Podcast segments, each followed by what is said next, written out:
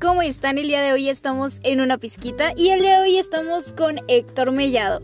En esta ocasión vamos a hablar sobre cómo prevenir el suicidio y qué es el suicidio y para eso tenemos a una persona que lo ha presenciado pues en su ámbito familiar. Y pues, hola, ¿cómo estás Héctor? Eh, muy bien, este, con toda la actitud, gracias por la invitación. Este, a, mí por lo general me gusta mucho este, aceptar estas invitaciones de, de, grabar un podcast, de salir en los episodios, este, poder compartirlo, este, la experiencia y todo lo, lo que traemos, ¿verdad?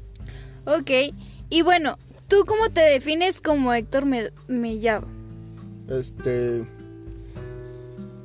es una pregunta muy que no es muy común, ¿verdad? Pero, este, yo creo que yo soy una persona a la que le gustan mucho los retos, eh, una persona que, que, siempre trata de vencer el miedo.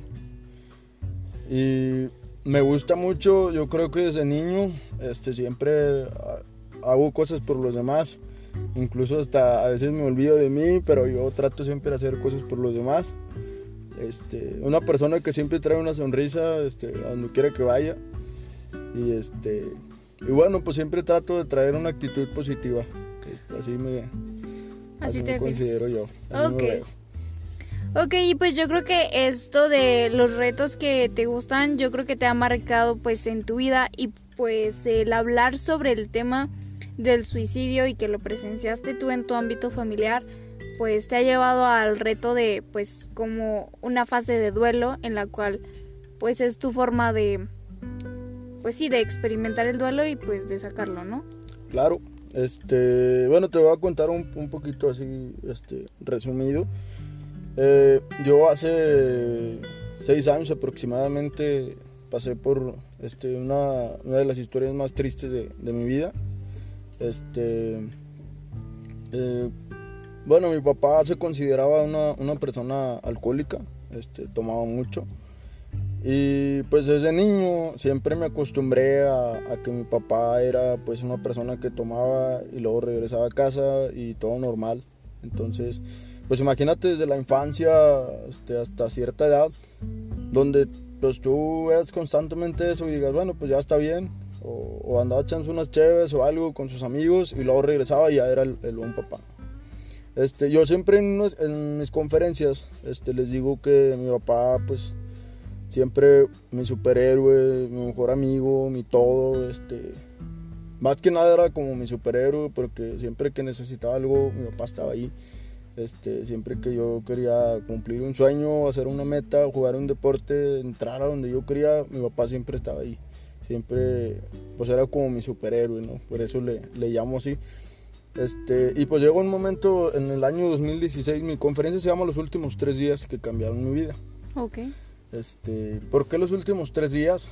Por ahí del, año 2016, este, mi papá se perdió completamente en, el alcohol este, todo el mes de marzo. Entonces a mí se me hizo muy extraño que, que ya de plano no, no hubiéramos este, encontrado alguna noticia o algo sobre él, ¿va? Y hasta que yo le, le dije a un amigo, oye, acompáñame a buscar a mi papá porque pues ya está muy extraño esto, ¿no? Y pues empieza tu cabeza como una bolita de nieve a pensar muchas cosas, este, y esa bolita de nieve se va acumulando y se va acumulando y quién sabe cómo puede terminar, ¿no? Entonces, este, como te digo, a mí, a mí yo siempre trato de que a mí no me dé miedo nada, este, yo enfrentarme a lo que sea, lo, lo, que me pongan, yo este, siempre trato de, enfrentarlo. Y ya se me decía mucho, mucho, mucho tiempo que no lo encontrábamos.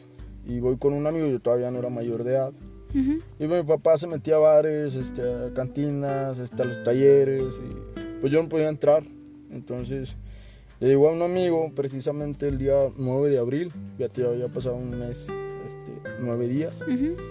Entonces le digo, oye, acompáñame a, a, buscar a mi papá.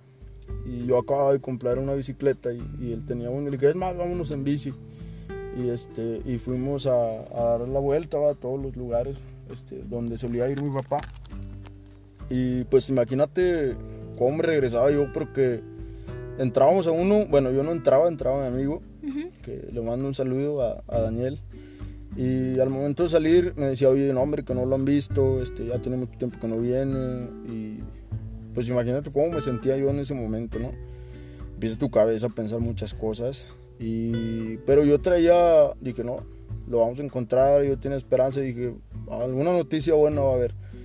Hasta desde las 10 de la mañana hasta las 8 de la noche, este, por ahí por la, la calle de Abasolo, mm, que es el, un famoso lugar que se llama Fandango pero ahí hay una gasolinera. Ok, ok. Y ahí en esa gasolinera estaba la camioneta que usaba mi papá para, para trabajar. Y dijo, bueno, pues al menos es una pista. Sí, sí. Y, empezamos a preguntar ahí a los despachadores, hay un Seven incluso por ahí también, a, todos los lugares que estaban alrededor, este, que, se había, que se habían visto a una persona físicamente. Yo traía una foto de mi papá. Y este, y no, pues era, era, no, la neta no hemos visto a nadie, ya tenía un rato que no, dice, no, la camioneta lleva varios días ahí. Pues, pues en ese momento como que mi cabeza explotó. Y, y, nos quedamos un buen rato ahí platicando. Y en eso viene mi papá bajando con unas bolsas, este, con unas botellas de vino. Y fue la, imagínate la peor imagen de, de mi papá. Este, entonces yo corro y le doy un abrazo y, mi papá llegó al grado de, de, ya no reconocerme, ya no sabía quién era yo. Luego ya de repente como que reaccionó y, en ese momento yo me lo llevo a la casa y, digo, papá, este, vámonos a casa. Este, yo me emocioné mucho cuando luego, porque ese día 9 de abril es mi cumpleaños. Entonces fue como el mejor regalo que recibí ese día. Este, lo llevo a mi casa, este, lo pongo cómodo y todo. Este, y no le vi ningún índice, o sea, yo, yo no pensaba incluso en nada, o sea, yo dije, mi papá está de vuelta en casa y, mamá también, y mi hermana, entonces yo me sentí feliz en ese momento. Dije, pues está mi familia en casa, este... Y me hablan unos amigos, oye Héctor, tenemos una fiesta sorpresa, y ya ni quería ir, yo quería estar con mi papá. Este, algo, algo me decía que tenía que estar ahí. Y pues bueno, ya al final me fui a la, a la fiesta sorpresa. Y al otro día regreso, que fue el día 10 de abril, y estábamos normal, un, un, domingo familiar, un domingo tranquilo. Este, pues mamá obviamente tenía sus, sus razones, convivir con una persona alcohólica ya por varios años. Entonces, pues yo entendía mucho a mi mamá, este, yo, yo la verdad nunca, nunca me metía en los problemas de mis papás, yo, trataba de, este, como decía mi abuelita, te voy a dar una galletita, hazte para allá, ¿no?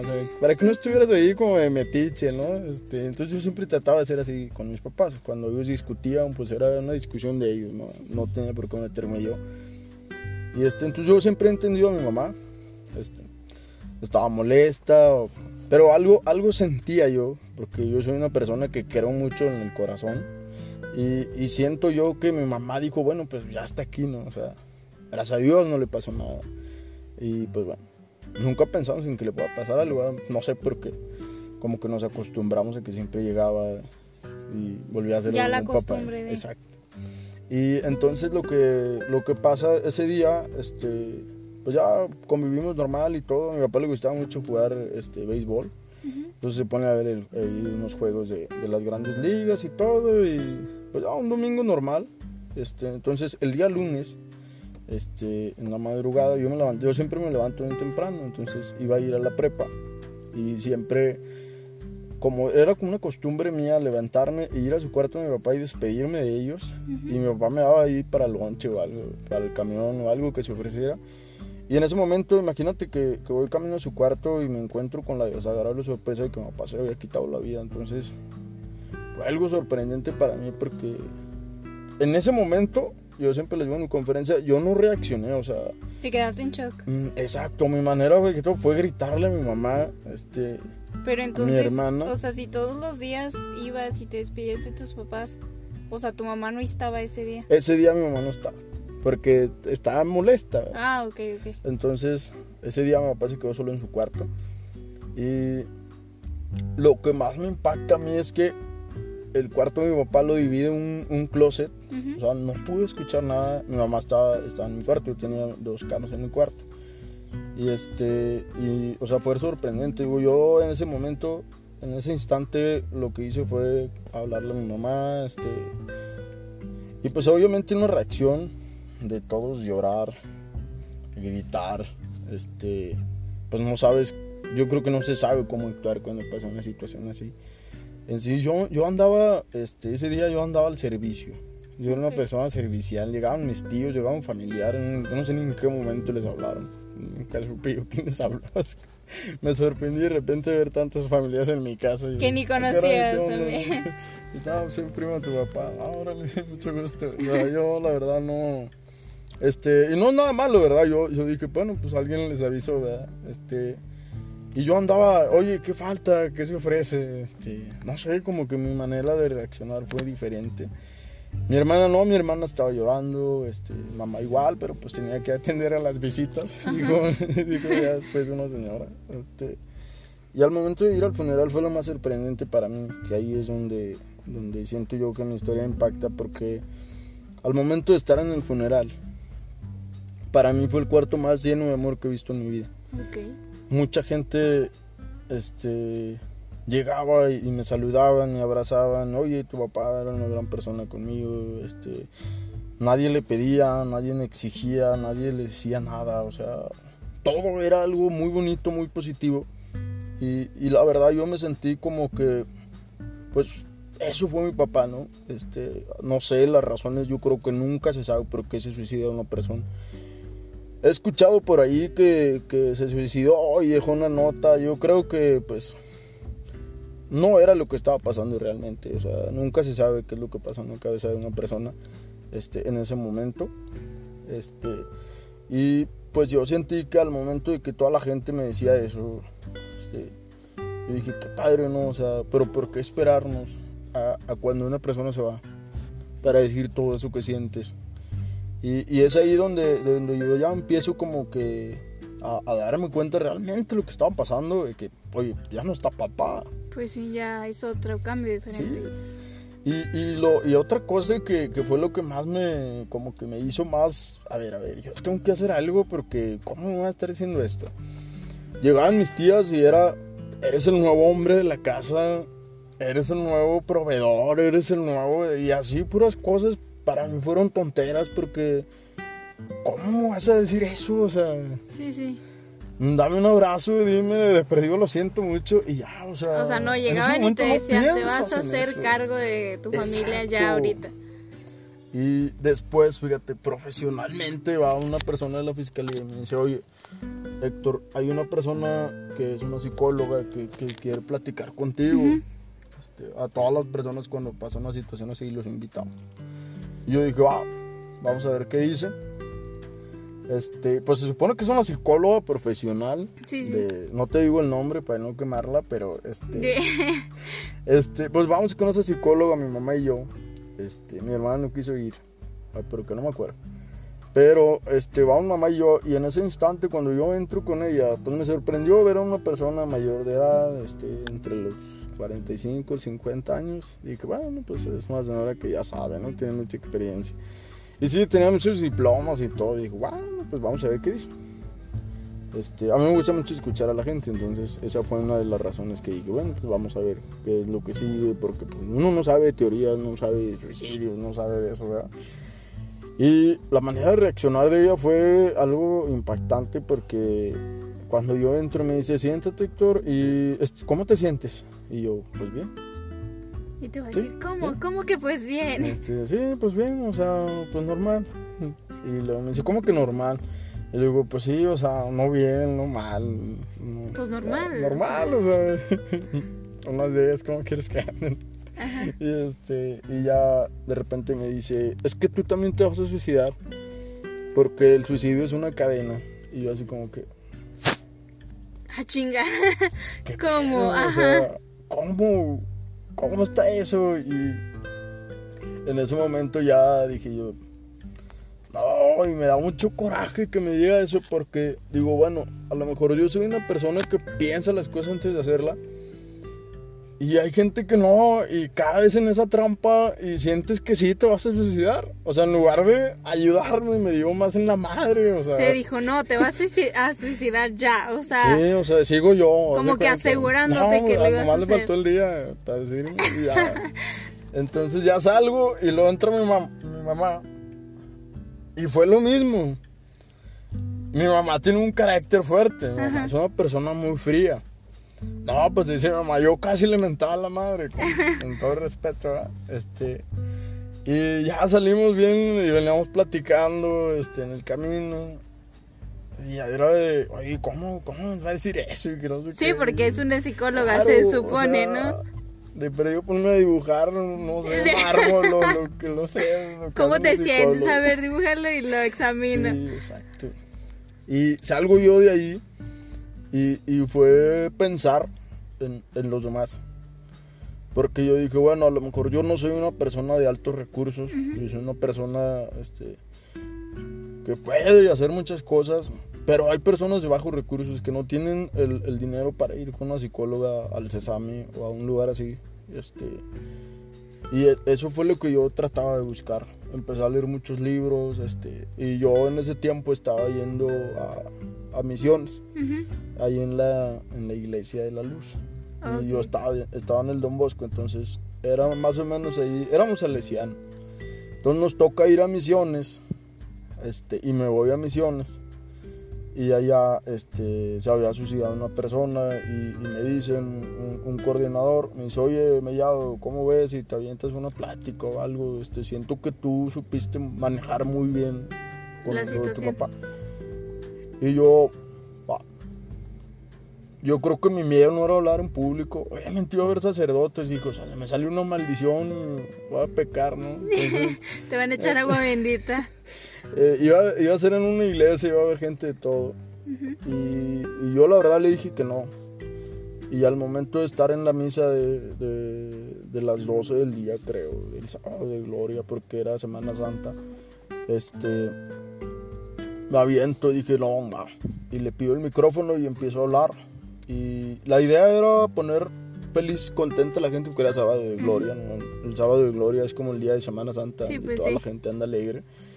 Este, pero yo dije, no, no, no, a ver, deja contar algo. Y empecé, empecé a platicar, empecé a platicar. Incluso ese video yo traigo una cachucha naranja y botas, o sea, no era conferencista. Y te digo, mi miedo no era hablar en público, era decir una maldición, porque pues, hay gente grande, niños, sí, y todo. Este, pero me gustó, termino y me siento. Y un amigo me graba en el Facebook, en, en vivo, y se quedó grabado y, lo subieron a Facebook, a varias redes sociales. Y, y, yo en ese tiempo estás en misiones como que te desconectas de la, de la tecnología. Y, y, no, no abrí para nada mi teléfono ni nada hasta que llego yo a Saltillo y veníamos en camino precisamente y me dice un amigo, dice, oye, llevas 45 mil reproducciones en tu video y yo así como que, ah, caray. ¿Qué video? ¿De qué me estás hablando? A ver, ¿quién lo puso? Y, y pásenlo y ya este. Y mucha gente comentarios buenos de que, oye, qué padre que puedas compartir esa historia, este. Así como que, oye, pues, ¿qué onda? ¿De dónde salió esto, güey? Y, empecé a empecé a, a, ver videos relacionados, este, y de repente me topo una noticia, se suicida persona tal, van 60 suicidios en el año, yo dije, wow, o sea, estamos en abril. Y van o sea, va siendo un gran impacto. Los que salen en las noticias, más los que han no pasado que no los pasan. Y dije, no, eso está sorprendente esto, tengo que hacer algo. Y dije, bueno, empecé a grabar un video, de hecho mi, segundo video, como quien dice, este, fue, me fui a la Alameda y me encuentro un amigo, le oye, ¿me puedes grabar? Parezco Ricardo Anaya, tiene una camisa del, azul, parece el pan, ¿no? Sí, ahí grabé un discurso medio político. Y en ese discurso, este, la verdad yo no había escrito nada, yo solamente este, hablé, dije... Pues lo que sentías. Soy Héctor Mellado, voy a luchar contra el suicidio. Bien, bien político. Y, este, y la raza lo empecé a compartir y dije, no, pues ahí, ahí la llevo. Este, y me gustó, me estaba gustando lo que estaba haciendo. Este, pero yo necesitaba aprender más. Este, entonces... O sea, necesitabas dar algo más, eh, pues estudiado, algo más comprobado.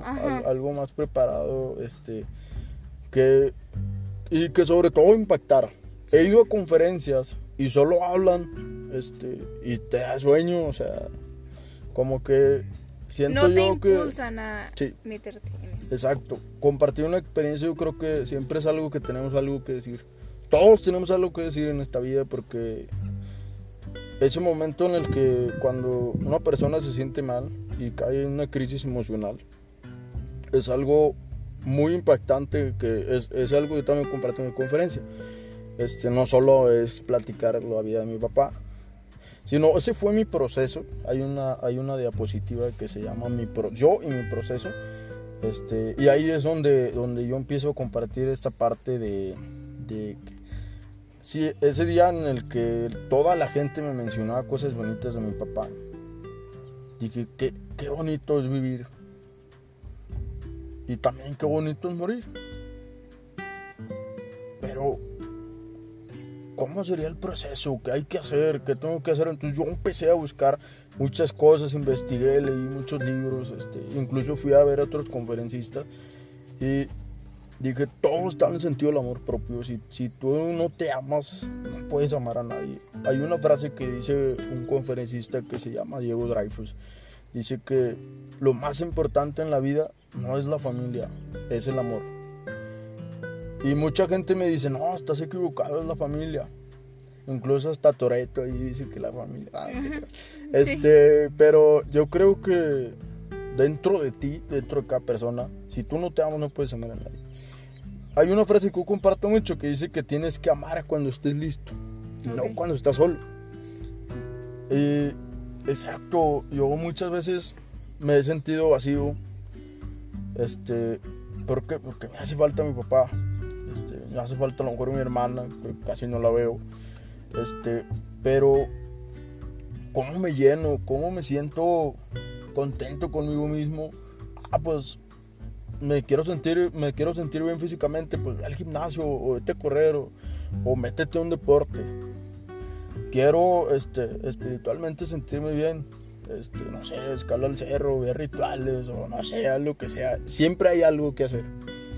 Entonces mantienes tu, tu mente ocupada de muchas cosas y, y en ese momento llega el, el, como que la, el igual a, conocerme a mí mismo, ser mejor persona, ser mejor cada día, como mejorando con todo lo que tú te propongas, este, pero todo está, todo, todo está englobado en el amor propio. Yo creo que en esto que hablas del amor propio, pues también viene el caso de una Miss Universo que se suicidó hace, pues en este año, dentro de este año, sí, sí, que sí, fue muy sonado porque pues la muchacha se veía feliz en redes, ¿no? Claro. Pero uno nunca sabe lo que hay detrás de una foto o de una imagen. Y pues sí es muy cierto lo del amor propio, porque pues yo también me he sentido sola. O sea, sí tengo amigos, sí están mis papás y todo, pero llega un punto en donde no sabes quién eres en realidad o no sabes si estás haciendo bien las cosas. Y llega ese punto en donde también te comienzas a preguntar qué es si un día te mueres, ¿qué es lo que le vas a dejar a las a las demás personas? Fíjate que eso eso que acabas de decir sí es cierto. Yo dije, bueno, yo oye, un día lo dije así, estábamos, estábamos en, en una reunioncilla y echándonos unas chéves. Y yo un día les dije a mis amigos, le dije, no hombre, yo si me muero. Este, ¿cómo que? Te? Sí, si me muero. Y si no dejo una huella, yo quiero dejar una huella, este, quiero que alguien me recuerde por algo que yo hice. Dice, es algo que, que yo necesito hacer para poder sentirme me voy a ir feliz. Uh -huh. Entonces dije, bueno, entonces si me muero, ya soy, voy a ser feliz. Uno de los regalos más grandes que obtuve yo, yo siendo conferencista fue este que cuando yo regreso de, de misiones, para mí fue algo, algo impresionante que, que me dieran la oportunidad de estudiar en una universidad donde me daban una beca al 100% por un proyecto y yo decía, ¿cuál proyecto? No, tus conferencias y yo no llevaba ni una conferencia. Este, dije, me motivó a hacerlo más, a hacerlo más grande. Este, incluso después de una semana que yo entro y me dan mi, mi beca al 100% en la universidad, este, en la Universidad de Carolina, a mí me motiva más me voy a Monterrey, hago como un tipo de mini diplomado de, de suicidología, de, de, motivación personal, del amor propio. Este, me gustó y regreso y yo trabajaba en una cafetería ahí por la Alameda. Y va un día el director de, de la Berrueto y me dice, oye Héctor, te hago una invitación. Fue conectada con un amigo que trabajaba ahí, este, Rodolfo. Él, me consiguió esa plática. Me dijo, oye, vas a ser grande, vas a ver un día si deberías comenzar a dar conferencias. Y, me consiguió una conferencia en la Berrueto. Y la primera conferencia fue, y estaban dos, dos grupos nada más de secundaria. La acabo y me dice el director, me dice, oye Héctor, ya te tienes que ir. Y yo, pues, vamos a trabajar, pero pues, quiero sacar toda la escuela. Me gustó la conferencia, está, está todo. La necesito porque los de secundaria, pues a veces están en situaciones y yo, claro, lo entiendo. Yo también soy. Todos pasamos por eso. y este, yo creo que todos pasamos por, al, por una, una, noticia de algún compañero o algo. Entonces, no, vale, vamos a darle. Entonces, acá a, la, a toda la escuela de secundaria y eran 1200 alumnos en total, o sea, me sorprendí yo, dije, este es otro logro para mí, lograr la atención de mil personas contando una historia de mi papá. Y en ese momento siento como mi papá está ahí, a pesar de su historia, de, lo que él, lo, que pasó con él, este, yo lo supe llevar a cabo en, el sentido de, de ser mejor persona, de amar, de, de, siempre llevar a mi papá aquí en el corazón, porque aquí, aquí lo traigo siempre, mi papá siempre está conmigo en el corazón. Este, y cómo sientes el corazón, y yo logré hacer una dinámica, espero un día invitar a una de mis conferencias, claro. y hay una dinámica que yo les pongo, y, y te hace conectar, capaz tu cerebro, y prendes tu corazón, y, y se siente. Y ahí es cuando el amor se siente, este, y, es algo real porque te hace que llores. Y, y, llorar para mí no es sacar una lágrima, llorar para mí es soltar. Pues es que llorar para mucha gente, bueno, para algunas personas está mal visto porque pues sí te hace sentir débil, ¿sabes? O sea, dependiendo del carácter de la sí. persona. Entonces, si eres una persona con un carácter muy frío, muy fuerte, el llorar te hace como es que si lloro voy a ser débil, pero realmente claro. a veces tenemos que aprender a sentir las cosas porque si no se quedan ahí y son mucho más fuertes. Y llega un punto en donde ya no sabes qué hacer y lo único que necesitas es llorar. Sí. Y salen, salen las lágrimas así solas.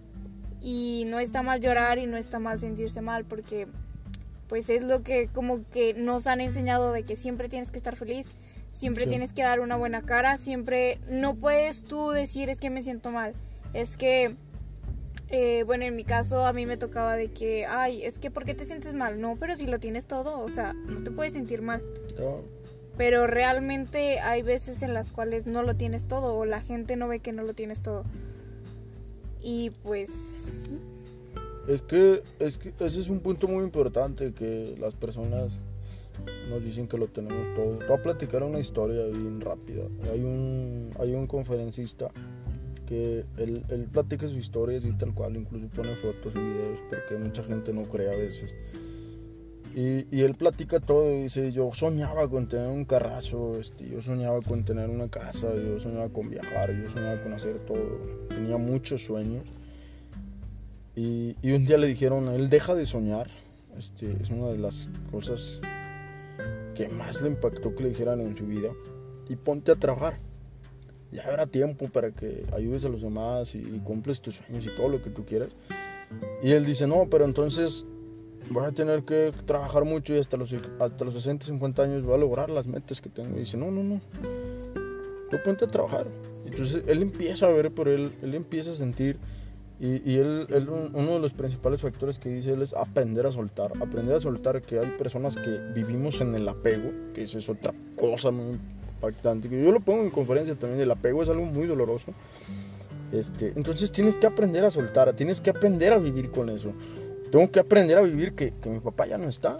Sí, a lo mejor físicamente que... ya no está, pero está aquí conmigo. Entonces, este, este conferencista cuenta su historia y él dice que al momento de, de, su vida en el que tiene su carro, vive en Tulum, Playa del Carmen, no sé dónde vive. Dice, ya lo tengo todo. Tengo una familia, tengo tres hijos y me siento vacío. Porque llega ese momento en donde tienes todo lo que querías y por luchar por todo lo que querías dejas ir muchas cosas. Y exacto, entonces dice, viajo, sigo dando conferencias, sigo compartiendo y dice, pero yo me siento vacío. Dice, y ahí es donde se pregunta él religiosamente hablando, dice, ¿dónde está Dios? Este, y es una pregunta que nunca se ha podido contestar él, Dice, tú dame una respuesta. Y, y para mí, yo digo, pues, como te toque vivir, vive. O sea, sea cual sea la realidad que te toque vivir, este, tienes que aprender a vivir como, como te toque. O sea, si eres una persona de bajos recursos, busca la felicidad dentro de... No necesitas el dinero. Si quieres hacer dinero, trabajas y haces dinero. O sea, yo antes era una persona que me peleaba conmigo mismo porque no tenía dinero. Este, lo consigues fácil, o sea, no es un, no es un obstáculo. Mm, haces dinero muy rápido. Este, ya otra cosa es administrarte, eso es muy diferente. Pero ahí sí, ahí también he escuchado que no, no está chido llorar en la calle, llorar en un Ferrari, pues es diferente. Pues claro, obvio, obvio, o sea. Pero, pero yo creo que cuando vas logrando vas viviendo, entonces por ejemplo, das conferencias, logras una beca universitaria, para mí fue algo que pues, a lo mejor no me costó mucho, pero dije, qué padre, ¿no? Qué, qué, buen regalo. Y yo siempre lo traigo aquí. Yo me gané la universidad gracias a, mis conferencias. Por eso nunca las dejo de compartir. Este, ahora que estábamos en pandemia, estábamos en línea, conectados, compartiendo, hacíamos videos en vivo ahí en Facebook. Este, yo con una o dos personas que, que, le agreguen algo a mi, conferencia, con eso me voy, me voy contento, me voy feliz, porque yo sé que a esa persona por algo se metió a ver mi video y por algo le gustó y, y, por algo quiere hacer, esa persona a lo mejor la motivo y ella también puede ser un conferencista, puede compartir algo o a lo mejor no sé, se puede dedicar a vender o algo, pero ya la motivaste, entonces no necesitas un público de un millón de personas. Con, con que impactes a una es suficiente. Entonces, este, hay una frase que este, me gustaría compartírtela. Eh, esta frase yo siempre la digo, no, no puedo decir que es mía porque a lo mejor es de alguien, pero yo la leí en una revista, pero no tenía autor. Okay. Yo soy el autor. Este, es una frase que, que me gusta mucho que dice, la vida es un regalo. Olvidar, perdonar, sonreír y disfrutar. Este, esa llévensela de tarea, se la regalo. Este, porque yo creo que sí es. Nos regalan la vida. Este. Y pues siempre traemos bronca, siempre nos peleamos, siempre nos pasan situaciones. Este, hay personas que guardan rencor toda su vida y, no te va a dejar estar bien. Así como hay que aprender a vivir vivo, tienes también que aprender a vivir y conocer la muerte. La muerte es muy dolorosa.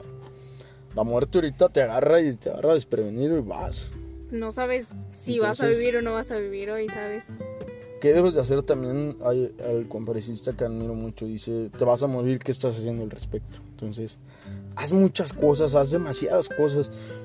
Si te dicen, a mí si me dices tú ahorita, ¿cuánto que no vas por eso? Yo voy, aunque no me gane nada, pero yo te voy a demostrar que yo pude. Entonces, tienes que vencer el miedo.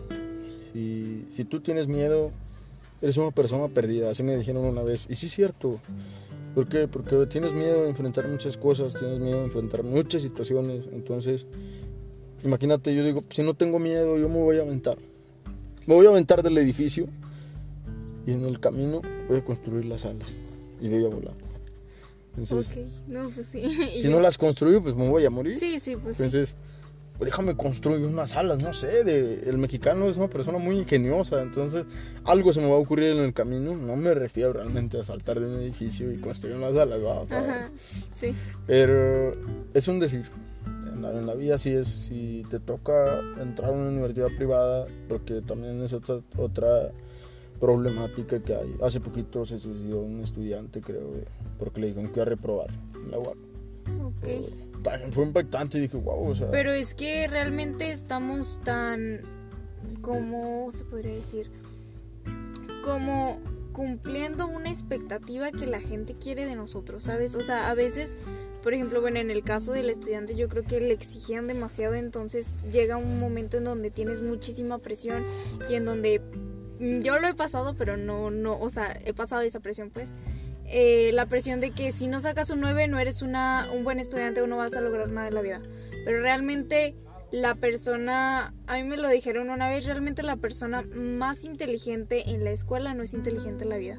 Puedes tener dieces, puedes salir mejor, pero realmente la persona que sale y que sale con excelencia no tiene el mejor puesto. Este, En algunos casos. Sí. No, y es una frase que no es lo mismo ser inteligente en la escuela, ser inteligente en la vida. Esa frase sí, sí es cierto. Y, y pues yo, lo, yo lo, lo que impacté de este estudiante fue este, ver cómo, cómo llegó hasta ese punto, o sea, cómo reventó por querer hacerle caso a los demás. O sea, yo creo que lo debes de hacer Por ti, no por los este, demás. personas. Exacto, o sea, lo debes de hacer por ti, por, tu, por tus sueños, por tus metas, por lo que yo quiero lograr. Y si no me gusta estudiar eso, va y, y estudio otra, tiempo hay suficiente. Pero hay que saber vivirlo, hay que vivir el día, hay que estar al día siempre, hay que cumplir metas todos los días. Entonces, ese es un consejazo de Héctor Mellado. Espero que lo, que que lo lo siga. tomen mucho en cuenta.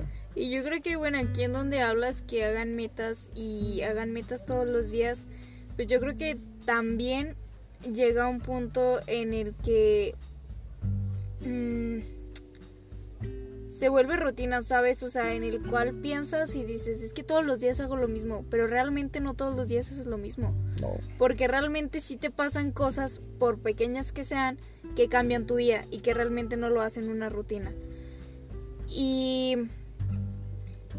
Y pues si llega el punto en el cual eh, esas metas, como lo mencionabas anteriormente, que, que quieres cumplir, no las cumples y te frustras. Pensando que pues no, no vas a... O sea, ah, no, porque tienes que esperar a que te digan, es que te vas a morir mañana para aventarte de un paracaídas. O te preguntan, oye, si te mueres mañana, ¿qué harías? ¿Y por qué no lo haces ahorita, sabes? O sea, yo creo que ese miedo que todas las personas tenemos a la muerte y nos la han pintado muy mal, porque morir tal vez no es tan malo, o sea... Digo, no digo que lo haría, ¿sabes? O sea, o sea, no digo que, que, o sea, que ya ahorita, no, pues me aviento, ¿no? No, o sea, no digo que lo haría, pero yo digo que yo creo que todas las personas debemos de estar preparadas para enfrentar la muerte de una manera buena, o sea, para no tenerle miedo, porque nos han enseñado de que la muerte es el lado oscuro, ¿no? O sea, prepárate supongamos toda que es- la vida para la muerte. Ajá, y supongamos que literalmente es Star Wars y el lado oscuro es la muerte, ¿no? Entonces, o sea, yo creo que nos han preparado tan mal eh, mentalmente que nos han dicho es que eh, la gente que se muere, pues ya, se murió y ya. Pero realmente muchas veces debemos de, pues no preocuparnos por lo que, qué es lo que le vamos a dejar a los demás, sino por realmente hacer las cosas que nos gustan, que queremos hacerlas y realmente impactas a gente eh, como tú eres, con tu forma de ser y pues con lo que traes y con lo que vibras, porque realmente a veces no nos damos cuenta que vibramos de cierta forma, pero ciertas personas nos perciben. De otra forma. Entonces hay que aprender a, a pues soltar esa perfección que tenemos tan marcada de decir, es que si no soy una persona que es humilde, si no soy una persona que, que es como que cumple ciertos estándares, no, no voy a agradarle a los demás. No eres monedita de oro para caerle a todo mundo bien. Eso hay que realmente tenerlo en cuenta. Y hay que realmente tener en cuenta que hay cosas en las cuales pues no hay como que quedarte ahí, o sea, hay que de- aprender a soltar, aprender a soltar personas, aprender a soltar cosas, situaciones. Y sí pasa que tú dices, es que yo quiero mucho esto, pero realmente cuando lo sueltas y dejas que fluya, solo llega ahí en su momento, ¿sabes? Exactamente, eso, eso es un punto muy importante también. Este, pero a cada quien nos toca este, su, su momento. Va a llegar un momento en el que nos toque a nosotros saber qué significa la palabra amor. Por ejemplo, yo te pregunto, ¿qué significa la palabra amor? No, pues. no, le preguntas a la menos indicada, ve. Te lo, te lo voy a resumir bien rápido. Hay, muchas, hay muchos significados de la palabra amor. A mí me gusta mucho uno que dice que el amor este, es una, es una palabra que tiene demasiadas respuestas, pero es dar sin esperar nada a cambio.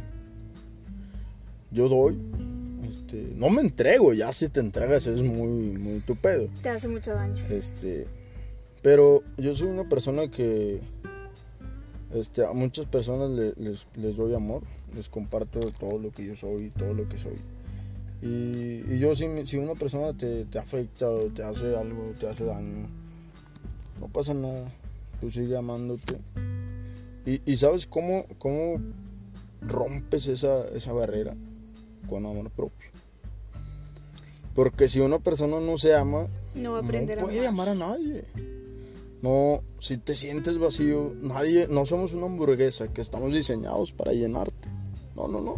No, pues no. Llénate con lo que tú necesitas, con lo que tú sabes que quieres. Entonces, esa parte del amor va a llegar un momento en el que tú vas a encontrar realmente y dices, ah, es esto el amor. A lo mejor yo doy mucho y no recibo, no importa. Tú sabes dar y esa persona no sabe dar amor. Entonces, Pero, o sea, yo creo que ahí en eso de que das mucho, pues sí es cierto y sí hay que aprender a poner su alto porque no, cuando tú dando amor. no, o sea, sí también, pero por ejemplo, en la parte que tú decías, es que yo me preocupo mucho por los demás y no me preocupo por mí, entonces hay veces en las cuales dices, ¿qué pedo? No, o sea, ya le resolví la vida a todo mundo, pero mi vida no me la puedo colmo, es el resolver, colmo, ¿sabes? Está es feo. Está es feo. como, es como el mecánico que arregla carros y trae un carro todo bien destruido. Es el colmo, siempre. Sí, literal. Pero yo creo que, o sea, si llega un punto en donde te pones a pensar y dices, güey, pues me va a resolver la vida primero. Y yo no, o sea, llega ese momento en donde dices, Pero hay personas como yo que a se- mí me la resuelve ayudando. Ok, bueno, pues cada quien O va. sea, yo necesito ayudar a alguien, necesito Para- dar una conferencia, necesito que alguien me diga, Héctor, dame un consejo. Y yo, a ver, ¿qué onda? Tráete la chévere, vamos a platicar. este, ese, ese soy yo, o sea, y yo siento que está padre, porque, porque yo sigo dando amor. Y, y hay personas que te han hecho daño, en la vida te hacer personas que han hecho daño, incluso tú también vas a hacer daño. Pero si tú eres una persona que constantemente da amor, bíblicamente hablando, no importa la religión, la Biblia de eso trata, Dios es amor, entonces dices ah, pues la palabra amor significa muchas cosas, ¿no? Entonces, ese es todo el pedo de mi desmadre, que, que te ames por completo, que, que seas una persona que dé amor. Y sí, si te mandaron a la fregada, si... Te tienen que romper el corazón para que encuentres al amor de no tu pasa vida. nada. Tú sigue dando amor.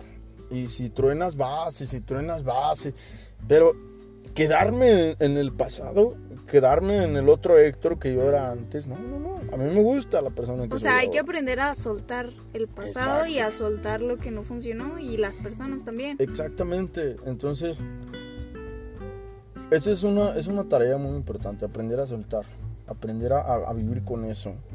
Este, por ejemplo, mi papá pues, ya se murió, ya no está. A lo mejor no sé, mamá el día de mañana se va a morir, a lo mejor con cáncer o no se va a suicidar, no sé, no sé. Este, pero un día va a llegar mi mamá en el momento en el que se va a bajar del tren y me va a dejar solo.